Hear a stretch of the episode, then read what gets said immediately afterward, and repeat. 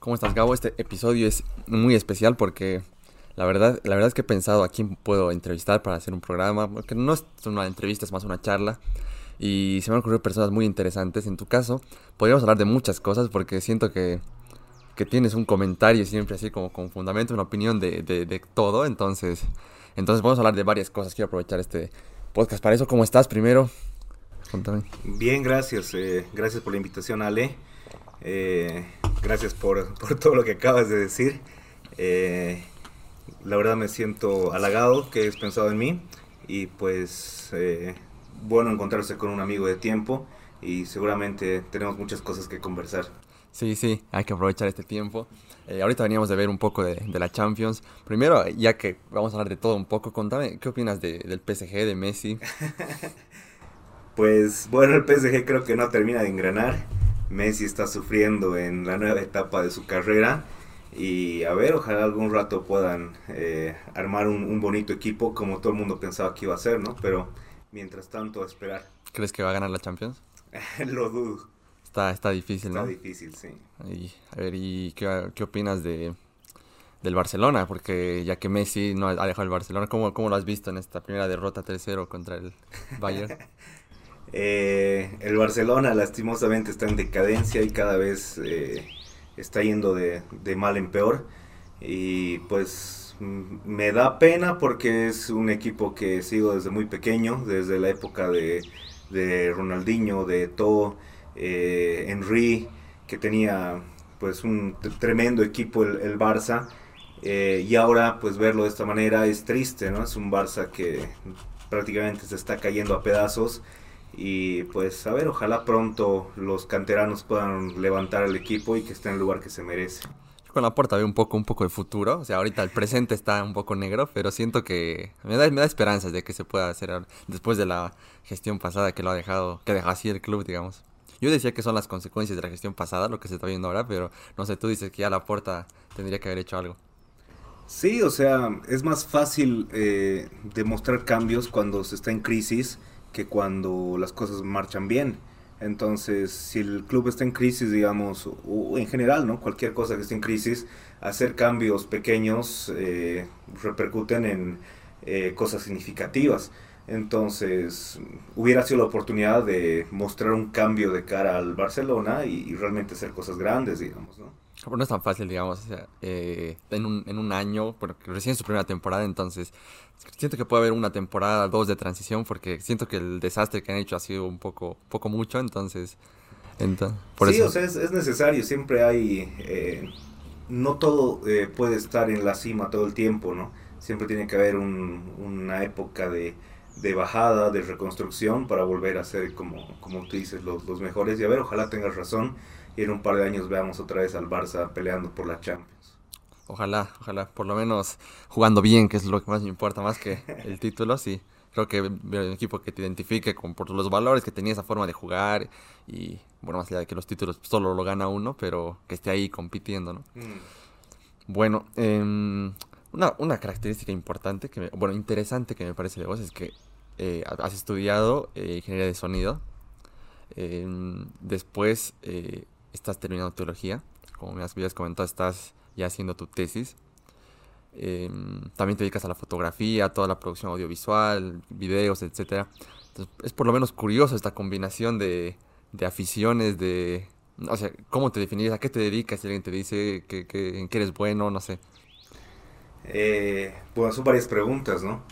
La combinación de, de las cosas que hago, pienso que nacen eh, acerca de eh, diferentes situaciones que tenía en mi vida. Eh, por ejemplo, el tema de, de la teología nació uh, cuando yo tenía más o menos 16, 17 años, estaba en los últimos años de colegio y llegué a la parroquia de Calacala de casualidad, porque no era algo que estaba buscando, de hecho yo no creía en Dios de la manera en la que creo ahora, y llegué, pienso que no de casualidad, sino era algo que tenía que, que suceder, y bueno, me empecé a hacer preguntas que quizás ya me había hecho antes, incluso de, de, más pequeño, ¿no?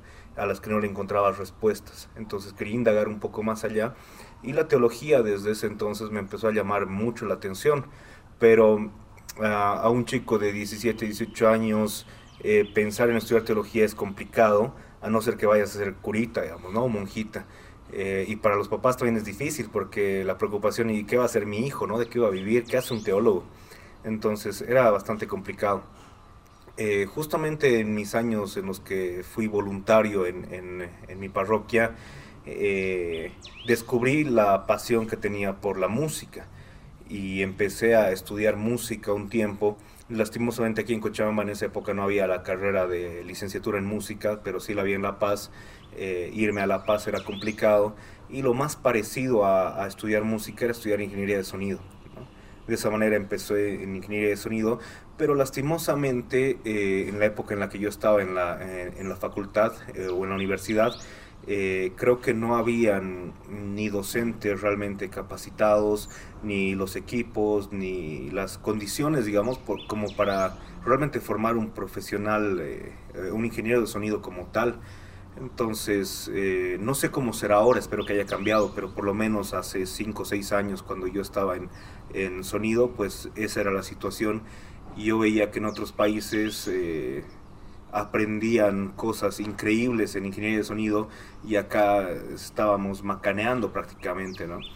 Entonces, ahí llegó la oportunidad de estudiar teología, ya siendo un poco más grande, ¿no? Y ya teniendo un poquito el valor de, afrontar a mis papás y decirles, pues quiero estudiar teología y lo voy a hacer, digamos, ¿no?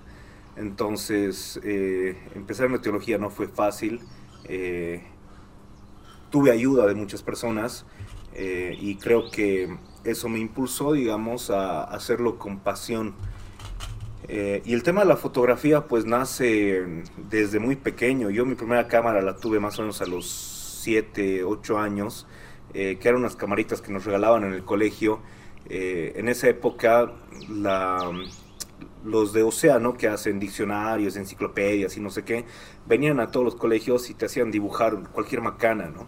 Con la excusa de que tu dibujo ha sido seleccionado para algo, te llevaban a un hotel bonito y en el hotel pues te eh, empezaban a vender sus diccionarios, pero te daban un regalo por el dibujo que habías hecho. Y esa vez nos regalaron una camarita que era de rollo, ¿no? ¿Funcionaba o era de juguete? Funcionaba. Ah, sí, de hecho yo tengo guardadas mis primeras fotos con esa cámara, ¿no? Y mi papá me compró el primer rollo, que era un rollo Kodak. Eh, las primeras fotos que saqué fue en un paseo justamente del colegio, que fuimos al Parque Botánico, y en ese entonces todavía había un monumento que son dos personas abrazándose ahí en la rotonda, que ahora está en el campo ferial, pero ese entonces estaba ahí y mis primeras fotos eran así un chiste, ¿no? Era un monito que se estaba jugando a mis amigos, donde sea, eh, pero poco a poco, digamos, entre eh, el transcurso de, la vida, eh, me fue gustando no tanto la fotografía, sino más el video. El hecho de transmitir emociones me parecía interesante. Me gustaba también el teatro, hice teatro muchos años en el colegio. Entonces, de ahí nace la afición por, por todo esto de, de lo que es multimedia, ¿no? Fotografía, videografía eh, y también con la afición que tenía la actuación, pues me, me, encantaba esto de transmitir emociones a los demás, ¿no? Ah, entonces viene por una pasión artística, porque la fotografía entonces está muy involucrada con el arte, porque no sé, porque dices que lo relacionas con tu pasión tanto artística como de video, entonces... Mmm, ¿Cómo, ¿Cómo te definirías tú actualmente? Pero si te, ¿a qué te dedicas? Eh, ¿qué, ¿qué, dices? Yo me dedico, creo que a ser feliz, porque en realidad hago lo que más me gusta. Y creo que ese es el, objetivo de la vida, ¿no? Eh, no tengo un trabajo, porque lo que hago no es pesado y para mí no es un trabajo, me encanta lo que hago.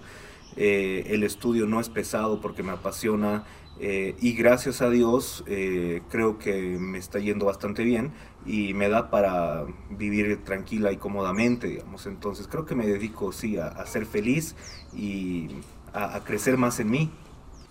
Oh, qué, tremendo. Entonces e, es, es, fantástico, digo, llegar a ese punto de poder dedicarte a lo, a lo que te gusta, porque hay ese dicho que no sé hasta qué punto está en verdad, pero dicen, eh, si te dedicas a lo, que, a lo que amas, entonces no vas a tener que trabajar.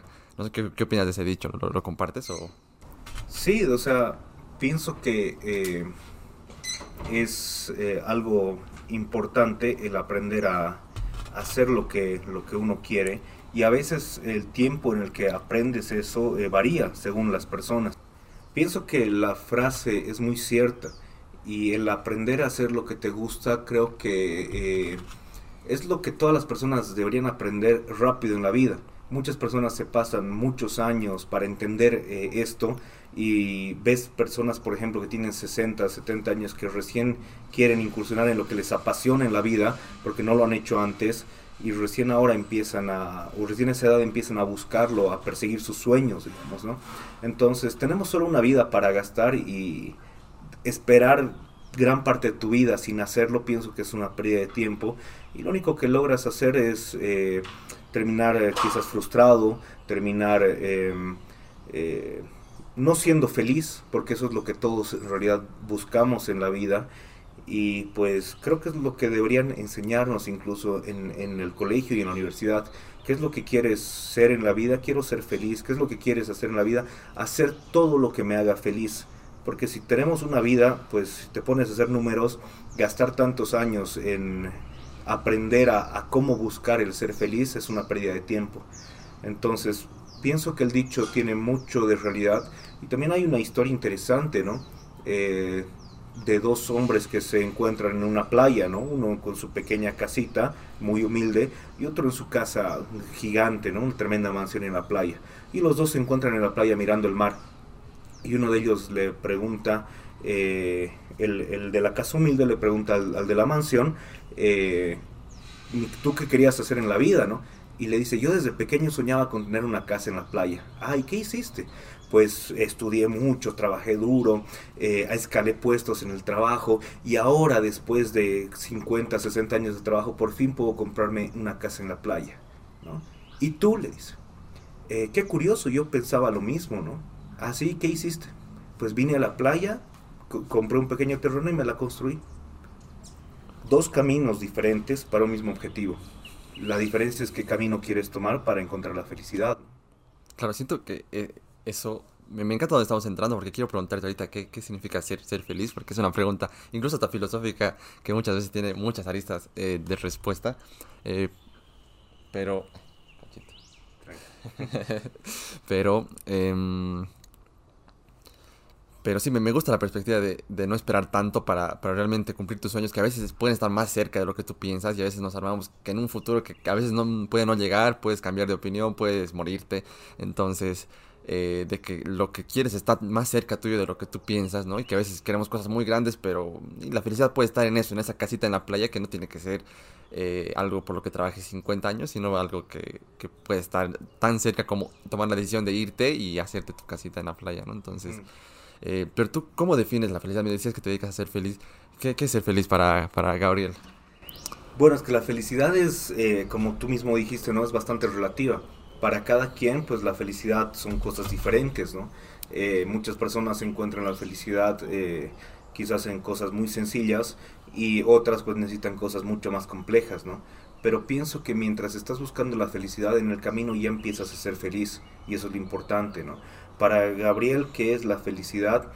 Para mí la felicidad es mmm, despertar todos los días tranquilo, eh, en paz, eh, trabajar en las cosas que me gustan, que en, los sueños que tengo. Eh, y pienso que la felicidad tiene que ser, eh, o debería ser para la mayoría, así de sencilla. Eh, el resto que viene ya son añadidos a la felicidad. El que tengas una casa grande, un lindo auto, o que tengas una libertad económica muy grande, pienso que ya vienen o son añadidos a, la misma, ¿no? No vendría a ser algo fundamental. Y eso es el problema. Muchas personas ponen, por ejemplo, su felicidad, ponen esa, esa bandera de felicidad en cosas muy complejas que quizás a veces la vida puede decirte que no y te has pasado la vida sin ser feliz, ¿no? Entonces pienso que es eso, la felicidad tendría que nacer desde el, primer momento en el que te despiertas y puedes decir, qué bueno que estoy vivo, qué bueno que tengo una oportunidad más para hacer las cosas de mejor manera, de aprender más cosas, de estar con mis seres queridos, de disfrutar de ellos, de hacer lo que me gusta eh, y hacerlo de la mejor manera y creo que en eso consiste, creo que es así de, de, sencillo. Me gusta porque dices que es como un sentimiento de plenitud, de saber que el, el, día puedes hacer lo que quieres. E, eso me gusta porque a veces siento que se confunde la felicidad con este estado de ánimo de, de alegría, de emoción, que son momentos y momentos de tristeza. Entonces, en tu definición de felicidad, eh, ¿los momentos de tristeza forman parte también de la felicidad o cómo, dónde los colocarías tú? Sí, o sea, eh, la felicidad tiene matices, ¿no? No, no puede haber una felicidad eh, utópica o platónica, digamos, en el sentido de estar como Ned Flanders, digamos, ¿no? En el que no pasa nada y todo está perfecto y su familia es perfecta y sus hijos son perfectos. No, la vida tiene matices, tiene momentos difíciles, tiene momentos tristes, eh, pero dentro de todo ello creo que la sensación de haber hecho lo que tenías que hacer y lo que querías hacer te da esa sensación de felicidad, sacando un, balance, si quieres, de todas las cosas que te pasan, de la sumatoria de esas emociones, como tú lo dices, que son momentáneas, ¿no? Porque todo el mundo tiene un momento de rabia, desde cuando estás yendo en la calle y alguien se te mete en el auto adelante y, y tienes ganas de expresar la rabia que sientes y le gritas palabrotas, eh, hasta, pues, no sé, salir a pasear o sentarte en un parque y ver cómo los pajaritos comen de, del suelo, ¿no? Entonces, todos esos matices van formando la felicidad y creo que aprender a verla es lo que cuesta. Creo que está al alcance de todos, pero reconocerlo y darse cuenta es lo difícil. Bueno, eh, la felicidad es relativa de todas formas para cada uno, pero me parece clave esto, estos, esta, esta definición que tú das, esta forma de ver la felicidad, de entenderla. Mm, y esto que hablabas de encontrar tu pasión temprano, en la vida, lo más temprano y no esperar a nuestra vejez si es que llegamos, porque no todos, no todos llegan, no todos vamos a llegar. Entonces, em, pero es, complicado porque cuando sales del colegio Mm, no está tanto que, te gusta hacer. Eh, siento que últimamente cada vez más, pero eh, tanto nuestra generación, quizás algunas pasadas, es más lo que te dé más plata, ¿no? No es buscar lo que sea rentable, como, como tú decías, que quizás querías la música, pero... Y después la teología, que la teología como... No, eh, claro, no es la carrera que todo padre sueña para que su hijo esté tranquilo económicamente, ¿no? Entonces... Mm, cómo poder balancear eso de, de buscar algo rentable y lo que te gusta. Entonces... Sí, el tema, digamos, eh, económico, pienso que viene de la mano de, la pasión con, la que lo hagas, porque, por ejemplo, eh, estoy seguro que en cualquier oficio o profesión que, que, tú me digas, podemos encontrar a alguien que es millonario con eso. Y creo que la diferencia, digamos, entre que no te vaya bien económicamente y tener éxito económicamente, es la pasión en que, lo, eh, que le pones a lo que haces, ¿no? Porque, por ejemplo, si uno es zapatero, y le encanta ser zapatero, pues va a haber distintos métodos, maneras, eh, va a hacer diseños, va a estudiar la forma del zapato y va a hacer un zapato increíble, ¿no? Que todo el mundo lo, va a recibir, entonces va a tener éxito. Pero si a vos no te gusta ser zapatero y vas todos los días a trabajar en tu zapatería y solo clavas suelas y estás aburrido de la vida, nunca vas a hacer algo más sobre lo que ya haces, ¿no? Entonces no vas a tener un éxito eh, económico como tal. Pienso que esa es la diferencia. Mm, buscar la felicidad, digamos, en lo que te apasiona, eh, va de la mano con el éxito también profesional, porque no importa en realidad si hayas estudiado o no algo, si te dedicas a algo y te da para vivir es tu profesión, es, es a lo que te estás dedicando, entonces pienso que de eso se trata, ¿no? Por eso es que hay un cantante que quizás canta en los boliches eh, los fines de semana y se queda ahí porque gana unos pesos y listo. Y hay otros que pues se matan estudiando y aprendiendo nuevas técnicas de canto y matizando su voz y probando nuevos ritmos nuevos estilos hasta conseguir lo que lo que quiere no entonces pienso que de eso se trata. Y esa es la diferencia entre los que se quedan eh, quizás abajo y los que realmente llegan a tener éxito con lo que hacen ¿no? Claro, porque si, si, tienes pasión vas a perseverar lo que haga falta, digamos, porque no lo ves como, como una meta el, el, hacer algo, sino el simplemente el hacerlo diariamente es lo que te da la felicidad porque es lo que te gusta, entonces vas a intentarlo, porque no se ve al principio quizás todo el panorama, entonces ves solo, solo el siguiente paso es lo único que puedes verlo, entonces pero si es algo que disfrutas, lo que ya no lo vas a ver como una carga y algún rato se te puede dar ese momento como de, de que pegue algo que estás haciendo, de que, de que reviente, como se dice, de, de, tener éxito, por decir, como decías, de, del zapatero, ¿no? Tomando ese ejemplo, que si te gusta, no vas a verlo como un qué pesado hoy día tengo trabajo, sino hoy día tengo la oportunidad de aprender algo más de lo que estoy haciendo, de aportar algo y entonces algún rato va a encontrar alguna solución que haga un zapato que le guste a cierto nicho o, o al mercado, entonces va a poder venderlo. Por decir que hay, muchos matices también ahí, y no es el único factor, tampoco no hay muchos, no todos empiezan con una igualdad, pero... Sí, es, es cierto, ¿no? ¿no? No todos se les da de la misma manera. Quizás hay muchos, por ejemplo, que sí se están esforzando y trabajando duro y quizás no a todos se les da, pero ahí viene, digamos, también lo que, eh, lo que decíamos, ¿no? Eh, que la felicidad no tiene que ser una, eh, una meta alcanzada, sino tienes que aprender a encontrarla en el camino. Puede que quizás, por ejemplo, en el, en el tema de- del arte como tal, ¿no? Puede que un día seas un artista reconocido a nivel mundial o puede que no, puede que ni en tu barrio te conozcan. Pero si tú con lo que haces eh, estás siendo feliz, pues ya, ya ganaste la mitad del juego. La otra mitad, pues quizás se, se pone difícil en, en equilibrar con las cosas que a veces tienes que hacer. Y a veces para alcanzar la felicidad uno tiene que hacer cosas que no le gustan para poder alimentar las que le gustan. Y ahí viene también acerca de los matices que hablábamos antes, ¿no? No es que pues eh, voy a buscar mi pasión y mi pasión es cantar y quizás no tengo los eh, medios, la voz no me da, eh, el tipo de música que me gusta no es el que le gusta al mercado. Hay muchos factores que influyen, digamos, ¿no? Pero sí buscar un equilibrio porque yo igual antes de la fotografía he hecho muchísimas cosas, ¿no? He trabajado de muchas cosas como para poder financiarme eh, cámaras, flashes, memorias. eh, entonces, pienso, pero que todo valía la pena porque tenía un objetivo claro. Cuando no hay un objetivo claro, entonces el trabajo se vuelve pesado. Si yo sé que al final de todo este día laborioso de estar lavando autos, ponte, eh, voy a ir y me voy a comprar una cámara para, para poder hacer lo que me apasiona, lo voy a hacer feliz. Y el mismo trabajo lo voy a hacer con ganas y lo voy a querer hacer rápido y de la mejor manera para conseguir lo que realmente quiero. Entonces, de eso se trata. Sí, exacto, eso, eso, eso me encanta porque cuando te planteas una meta que es lo que crees que te gusta, porque al final puede llegar la meta y decir, esta vez no era lo que quería, pero lo que en ese momento crees que te hace feliz, crees que es lo que quieres, el proceso no siempre va a ser un camino de rosas de cosas que te encanten hacer, sino que vas a tener que hacer cosas que quizás no te gusten transitoriamente, pero eso también es parte de la felicidad porque tienes la meta ahí, entonces estás siempre en busca de eso y vas a aguantarte las que tengas que aguantártelas para hacer lo, lo que quieres, ¿no? Es que es así, es un poquito como, como la película Soul, ¿no? De, Disney, eh, que él pensaba que su sueño era tocar eh, en el club de jazz, ¿no? Con, con la cantante que, que a todos les encantaba. Entonces, eh, cuando logra hacerlo, se da cuenta y se pregunta, ¿no? ¿Y ahora qué, no? Y me hace recuerdo también, por ejemplo, a los peces de Buscando a Nemo, ¿no? Cuando logran salir de la pecera están en sus bolsas. están en la bolsa, llegan al mar Sí. y ahora qué, digamos, ¿no? Ahora qué viene. Y ese es el tema, o sea, si ponemos la felicidad en un objetivo, quizás cuando lo alcanzamos vamos a sentir un vacío, como cuando terminas de ver una serie. Terminas de ver una serie que te la has pasado meses viendo o años esperando que salga, termina la serie y te quedas con una sensación de ¿y ahora qué? ¿Qué voy a ver? ¿Qué voy a hacer? No sé si te ha pasado o has sentido esa sensación.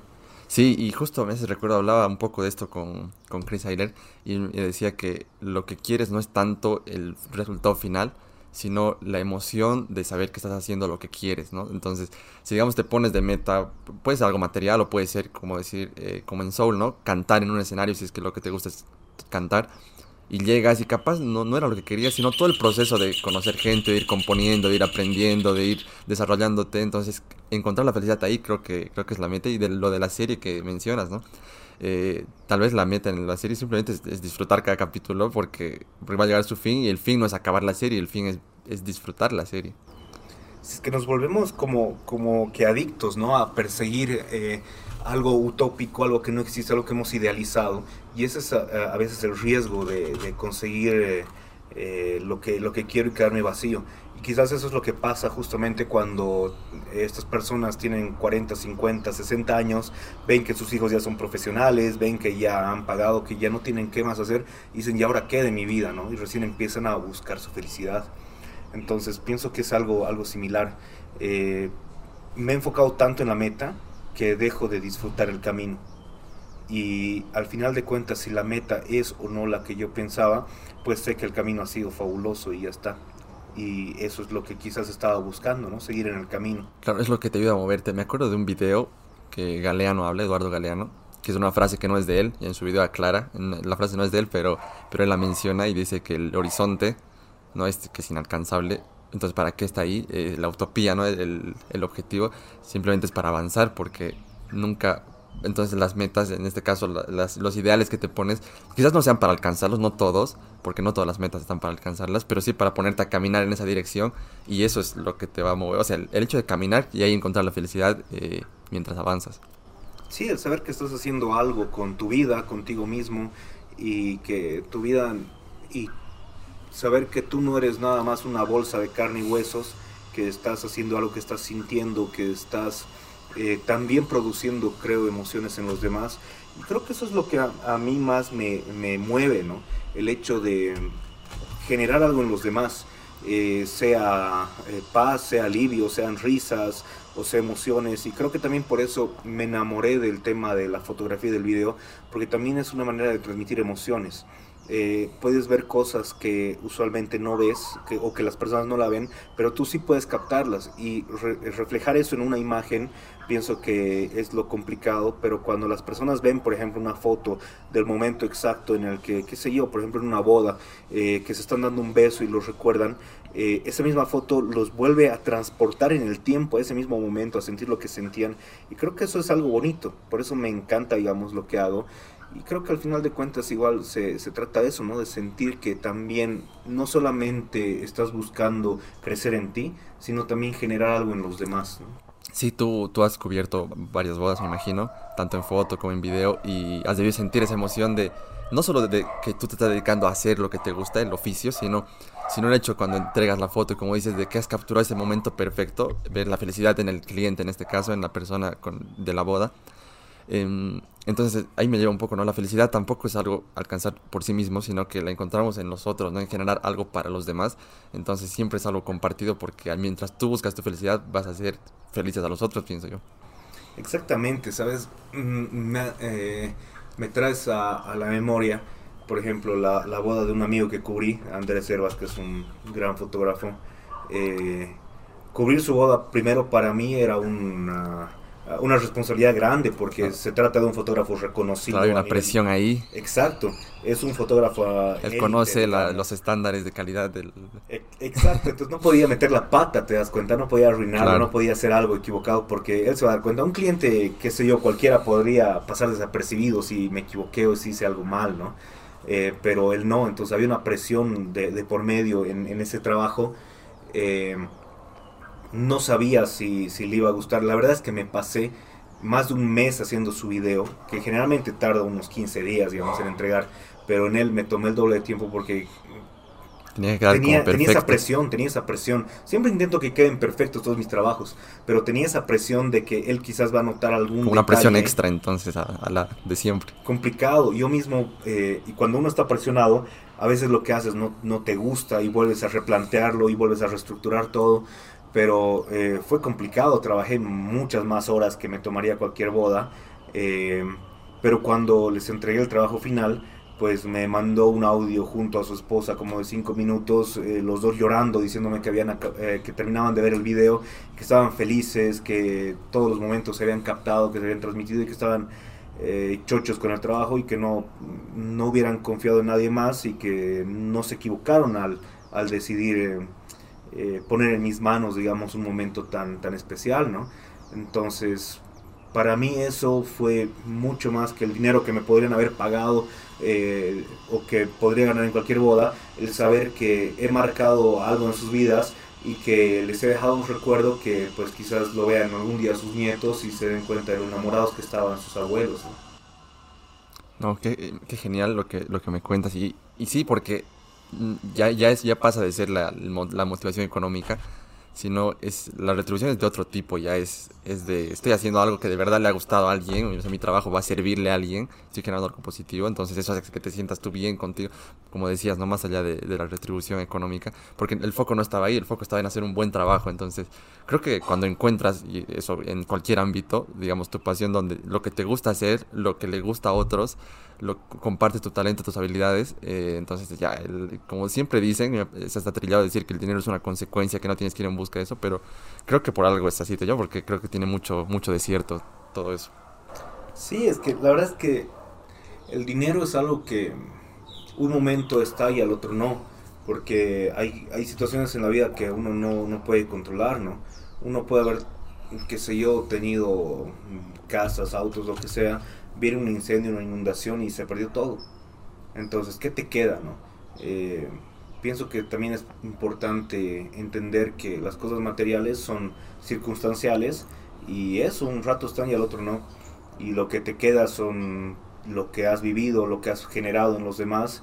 Y lo mismo, ¿no? Cuando nos vayamos a ir de este mundo, cuando Dios nos llame a su encuentro, igual no va a quedar lo que nosotros hemos hecho, porque igual uno se muere dejando un montón de dinero y termina siendo a veces excusa para que los hijos se peleen y termina separando a la familia. Eh, pero más bonito sería que dejemos esos recuerdos de haber sido, una persona que ha influenciado en los demás, que ha dado cariño, que ha dado amor, que ha dado consuelo y saber que te van a extrañar por eso y no por el, lo que les podías haber dado materialmente, ¿no? Sí, totalmente. Creo que, creo que en ese sentido el, todo aporte que puedas hacer más allá del monetario eh, queda más porque como dices es solo material y es puede sonar fácil decirlo pero al final es lo que es no puede como decía puede irse así de fácil como pero no las emociones eso eso sí se queda hasta te las llevas siempre. Mm, quería contigo también hablar de a ver tú que estás terminando teología eh, ¿Qué opinas de, que un tema de conversación en, en las mesas de, con amigos, con familia, sea estos temas de los que siempre se dicen que no se deben tocar, ¿no? En las mesas como de fútbol, eh, política y religión, ¿no? Eh, ¿Tú qué piensas? ¿Que, se debería hablar? ¿Se puede? ¿Depende?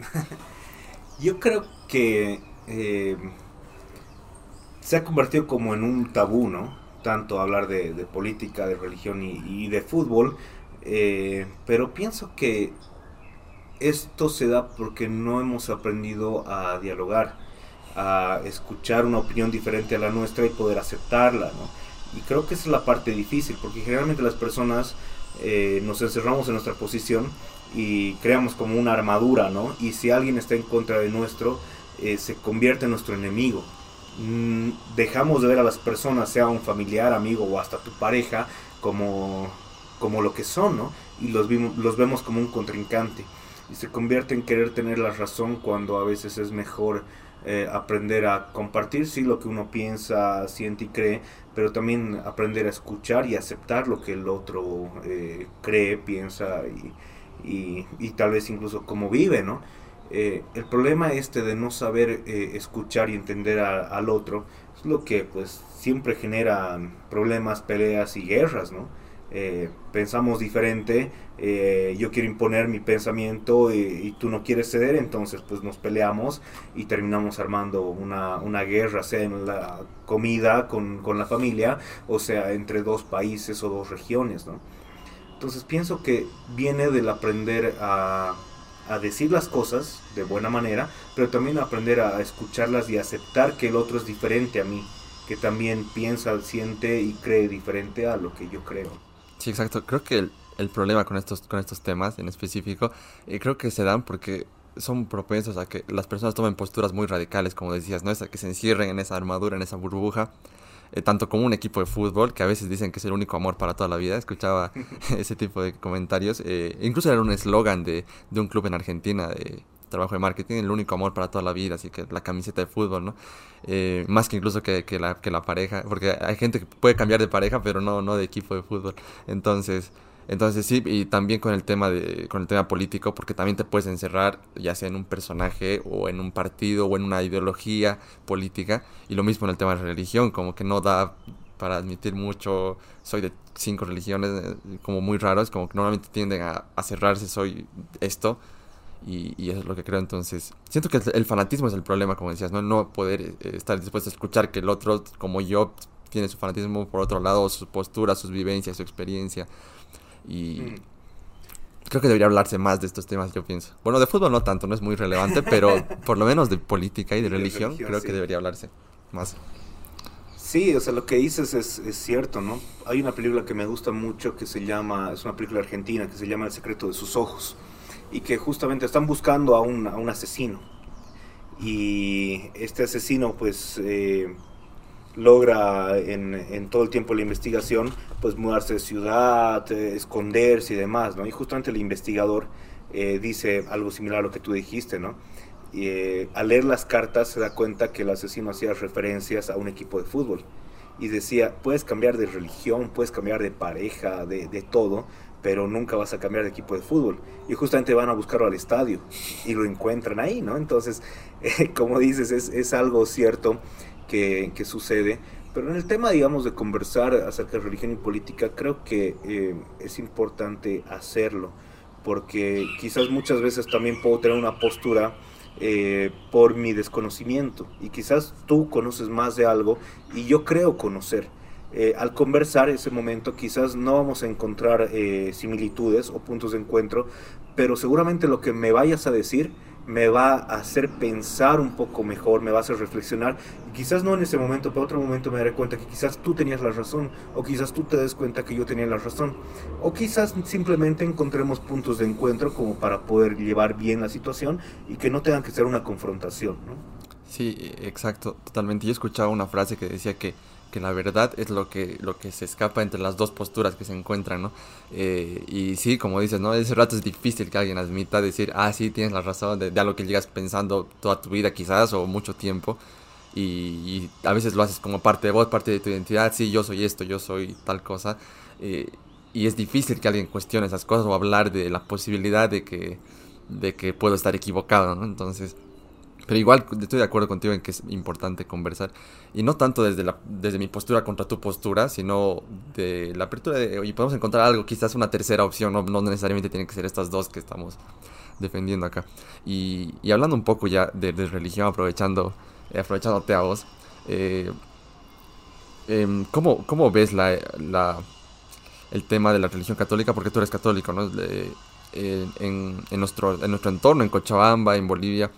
Eh, más que todo con la gente, y te lo pregunto por esto, porque yo noto una cierta tendencia, eh, como muy de moda, muy de estos tiempos, a, que la religión pase, eh, tenga menos importancia en la vida de la gente y, digan sí, mientras, mientras hagas el bien, no importa tu religión, no sé, ¿tú qué piensas de este aspecto?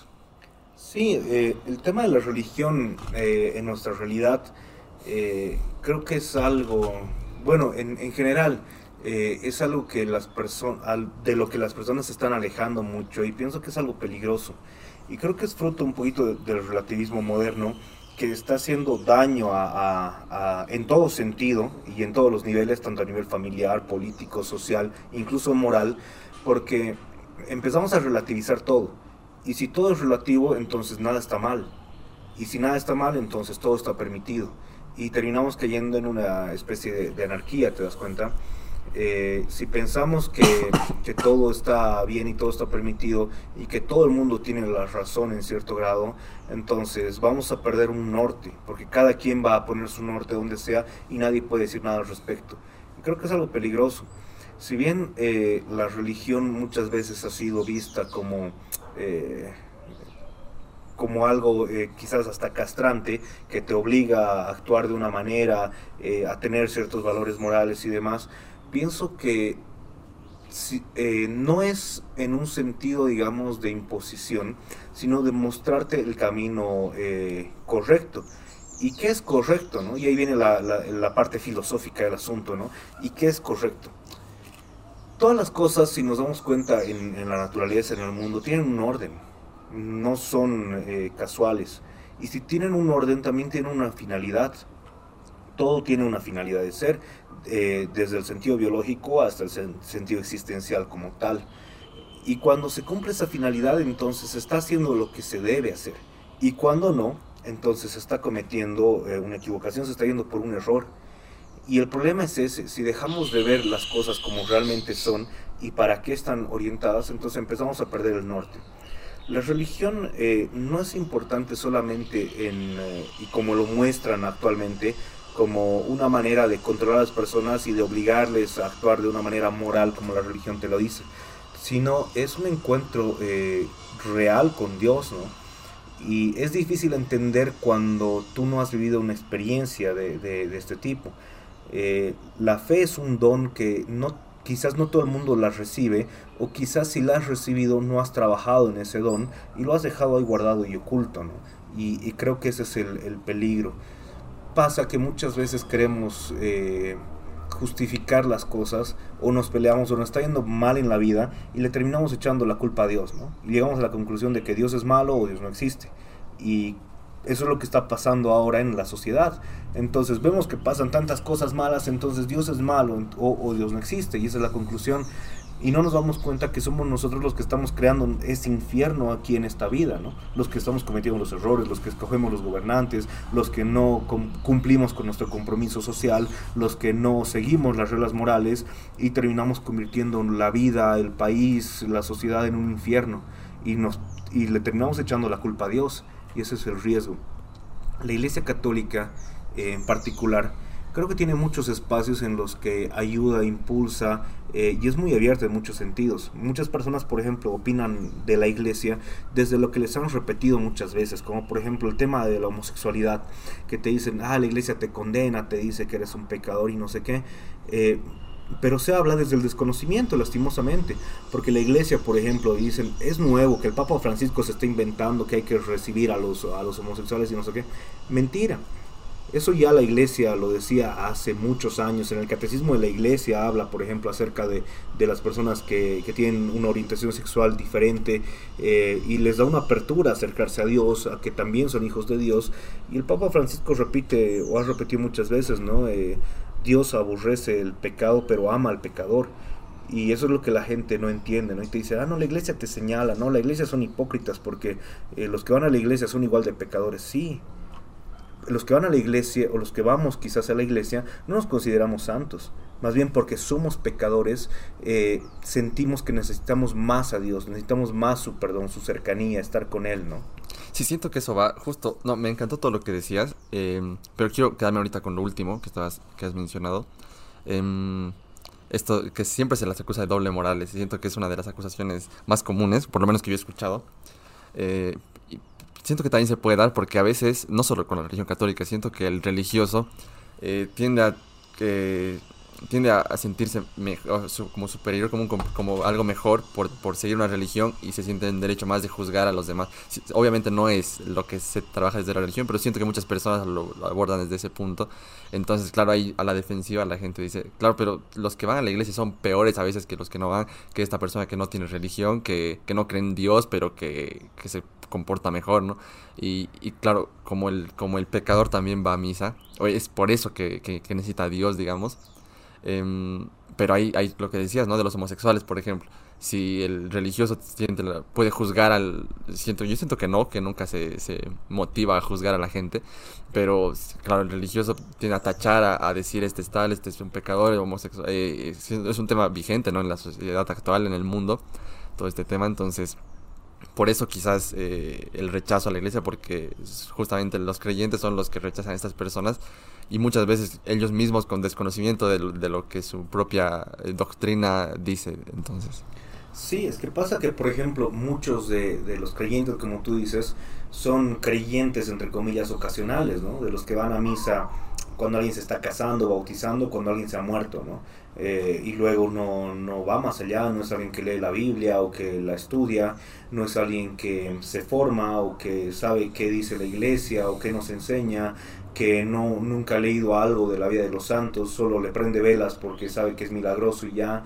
Entonces, lastimosamente creo que, y no solo en el ámbito religioso, sino en general, pienso que el gran problema en la sociedad actual es justamente el desconocimiento. Y las redes sociales muchas, muchas veces están ayudando a esto. Porque uno, por ejemplo, ve en internet que sería una noticia falsa y piensa que es real y la difunde y siente o cualquier cosa.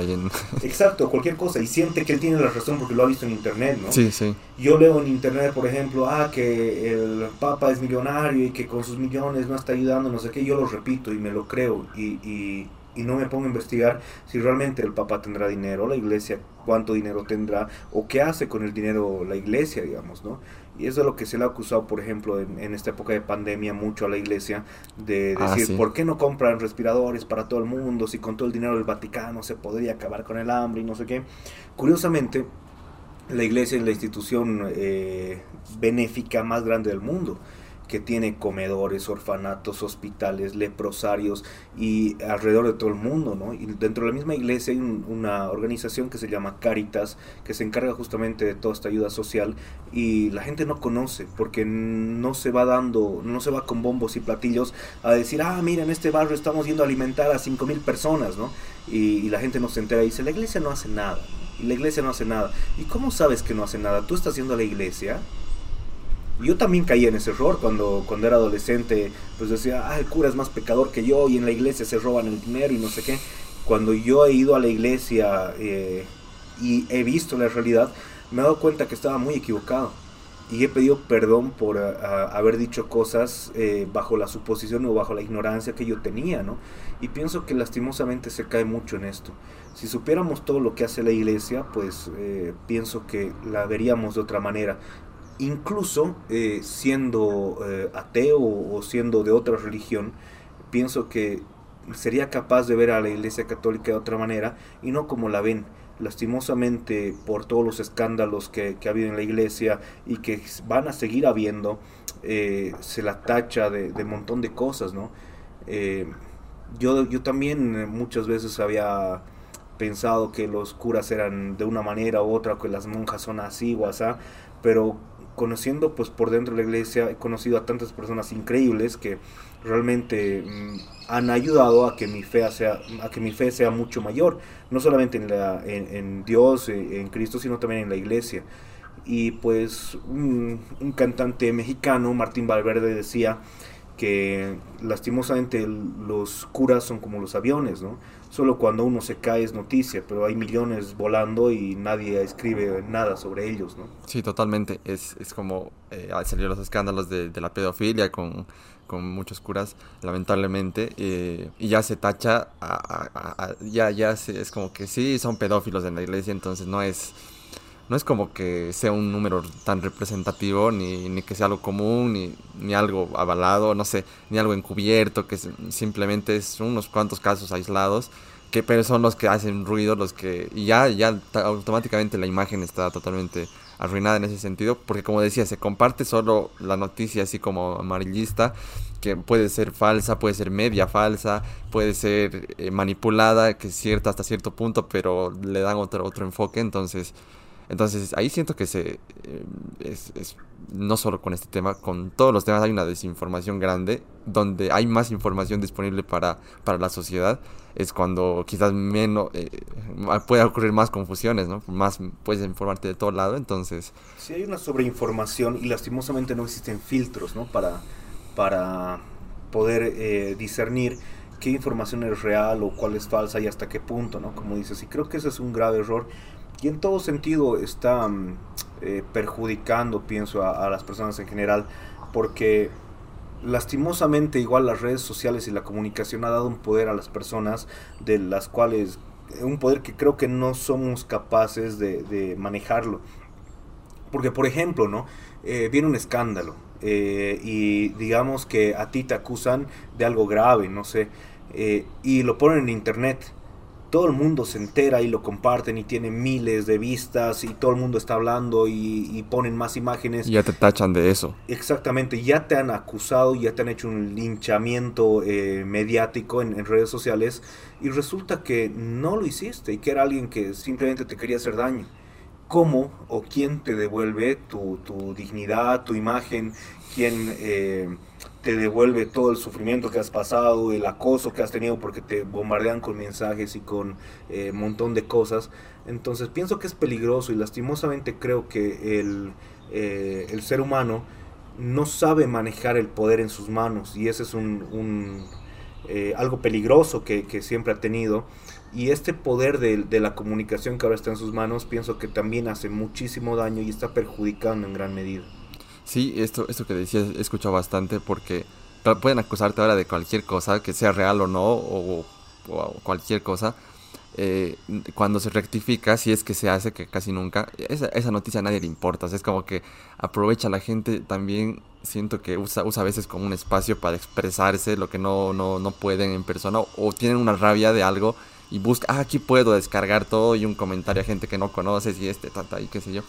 Y se hace, y claro, no tienes muchas armas de defensa ante eso, porque por ejemplo los medios de comunicación serios, eh, formales, digamos, periódicos, medios de noticias, para sacar este tipo de acusaciones tienen que tener la, comprobación, la fuente, la sentencia, se pasa por un proceso, pero claro, ahora, ahora eso son uno más de la gran cantidad de cualquier persona puede tener casi igual o incluso mayor difusión que, que todos estos medios, donde no pasa ningún filtro, como decías, que puedes subir lo que quieras y, y ahora también siento que estamos en una época donde el victimario, en este caso, o el, el acusado, es el que más pedra, tiene poca posibilidad de defensa.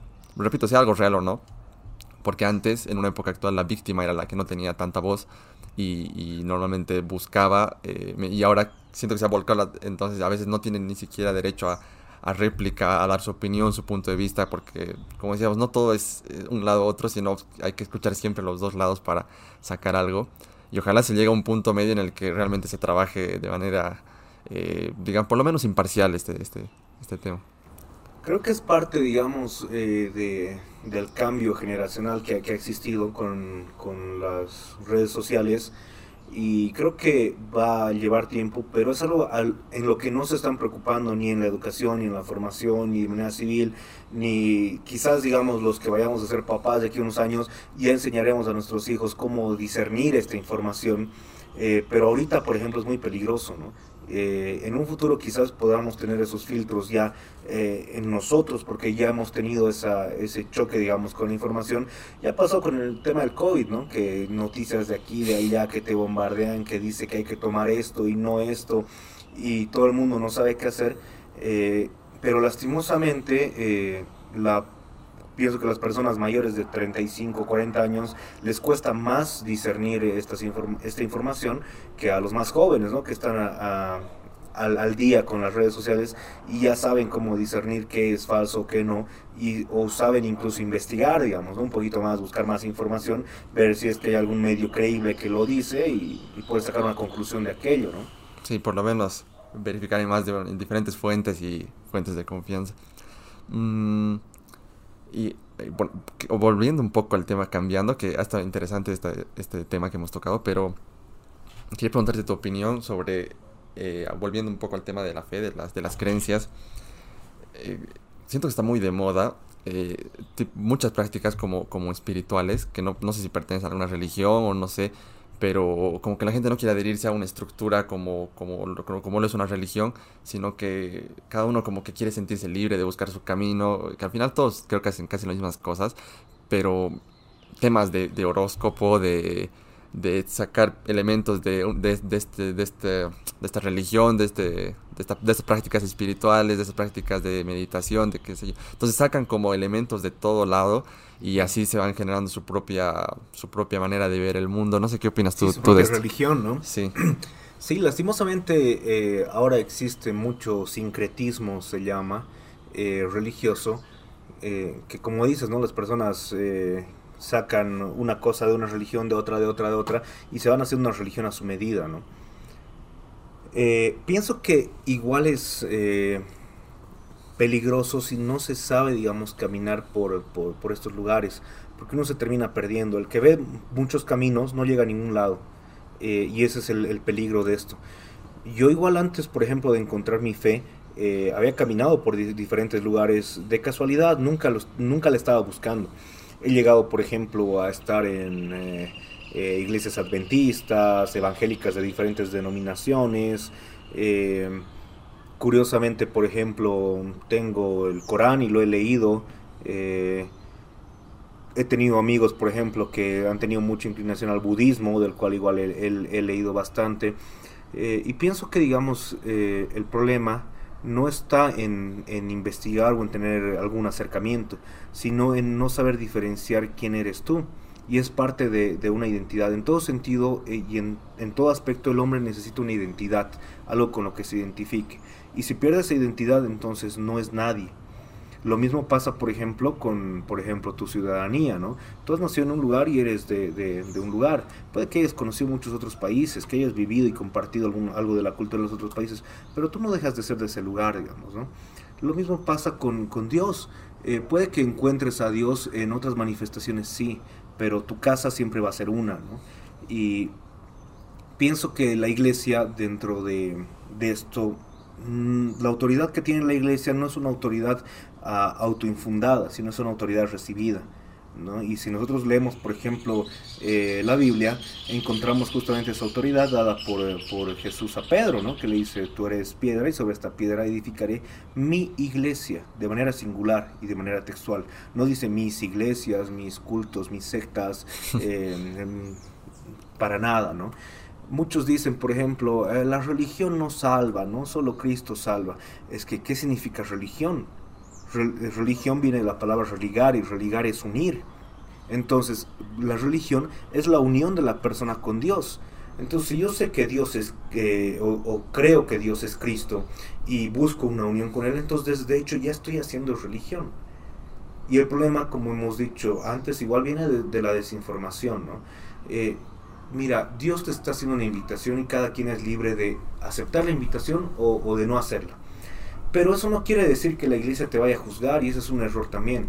Si tú, por ejemplo, no has encontrado el don de, la fe o no has encontrado incluso la fe en, la iglesia como tal, pues puedes eh, ser igual una buena persona, puedes igual hacer las cosas de buena manera y yo no sé cómo actúa Dios o no sé cuando mueras cómo te vaya a juzgar Dios.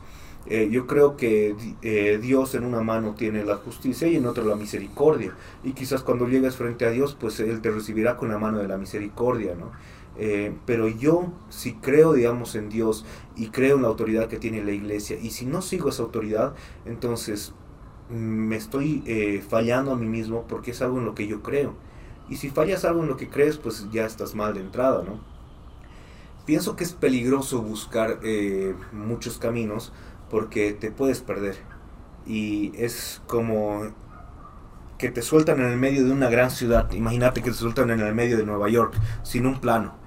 Y tú quieres llegar a, qué sé yo, a, la gran manzana, ¿no? Donde está eh, la estatua del toro, ¿no? Eh, icónica. Y tú dices, pues sé que está aquí. Y veo distintos caminos y sigue siendo Nueva York. Pero si no tengo un mapa que seguir, ¿cuándo lo vas a encontrar? Y, justamente lo que nos da la, la, iglesia es eso. Aquí está el mapa. Aquí está cómo llegar a Dios. Ahora, que tú no quieras seguirlo, pues quizás llegas por casualidad. Porque caminaste por la suerte que tuviste en el sentido correcto y, terminas llegando al lugar. Puede ser. Pero lo más probable es que te vayas a perder.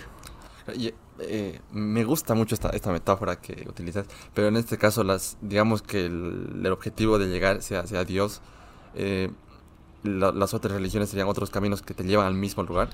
Te puede llevar a Dios, eh, también te puede llevar a Dios, pero mm, no sabemos qué, eh, qué religiones, porque hay, por ejemplo, eh, religiones que tienen ideas muy extremistas, digamos, ¿no?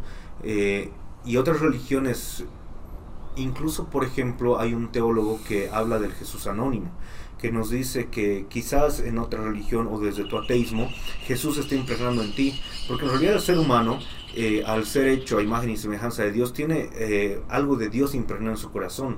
Y también entra dentro de esto la teología moral, ¿no? Porque el ser humano en distintas eh, culturas, momentos de la historia y demás, llega a la conclusión de qué es bueno y qué es malo porque los animales no tienen una concepción, una concepción moral. El animal no, cuando mata no se siente mal o no se pone a llorar o cuando se equivoca no, no sabe que se ha equivocado, ¿no?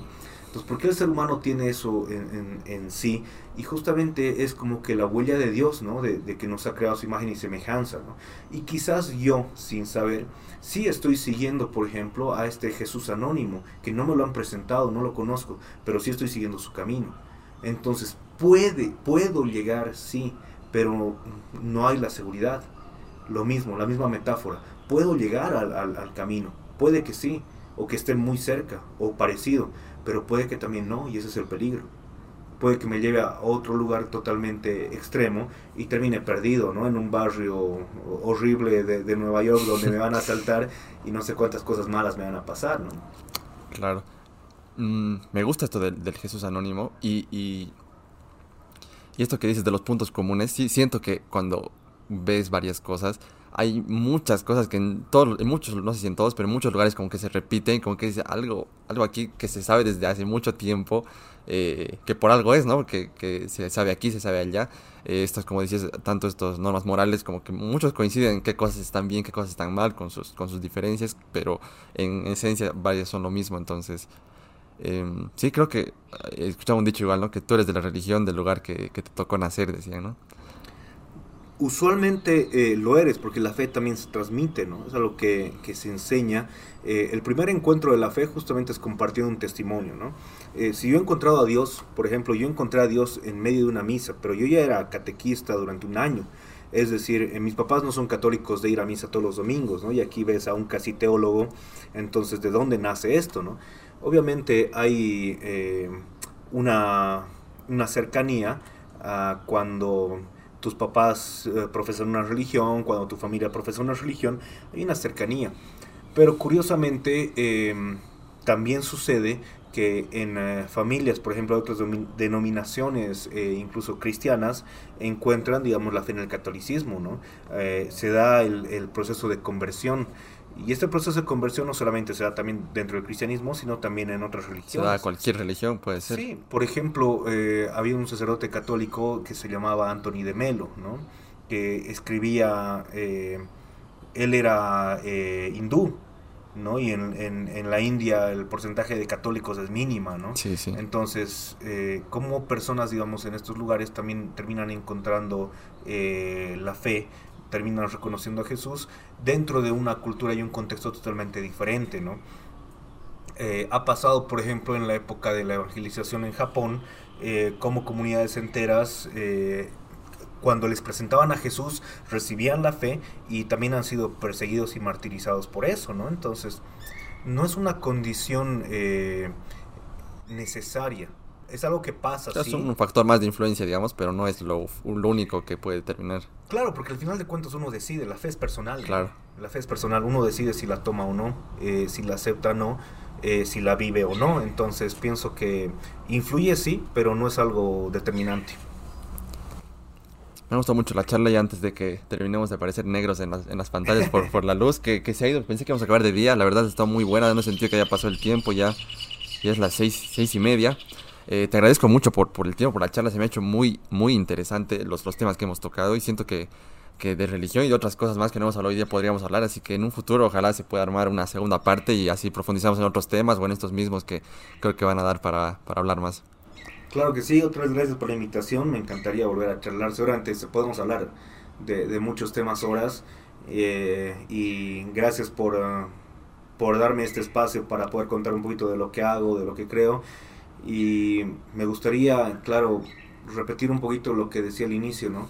Creo que lo más importante de todo es eh, buscar la felicidad y mientras eh, encuentres e-, ese, camino a la felicidad eh, lo antes posible, pues vas a entender quizás incluso el sentido de la vida. Creo que es lo más importante. Bueno, antes para la gente que, vea esto, ¿dónde te encuentran en tus redes sociales? ¿Cómo pueden ver tu trabajo, tu fotografía? Eh, sí, mi trabajo de fotografía la subo a mi cuenta de Instagram, que es Gabo Gómez eh, PH. Eh, en Facebook igual estoy como Gabo Gómez. Eh, entonces pueden ver mi trabajo ahí y si alguien quiere conversar o lo que sea igual, pues con gusto me mandan un mensaje y podemos conversar de lo que sea igual. Una vez más, gracias y saludos a todos.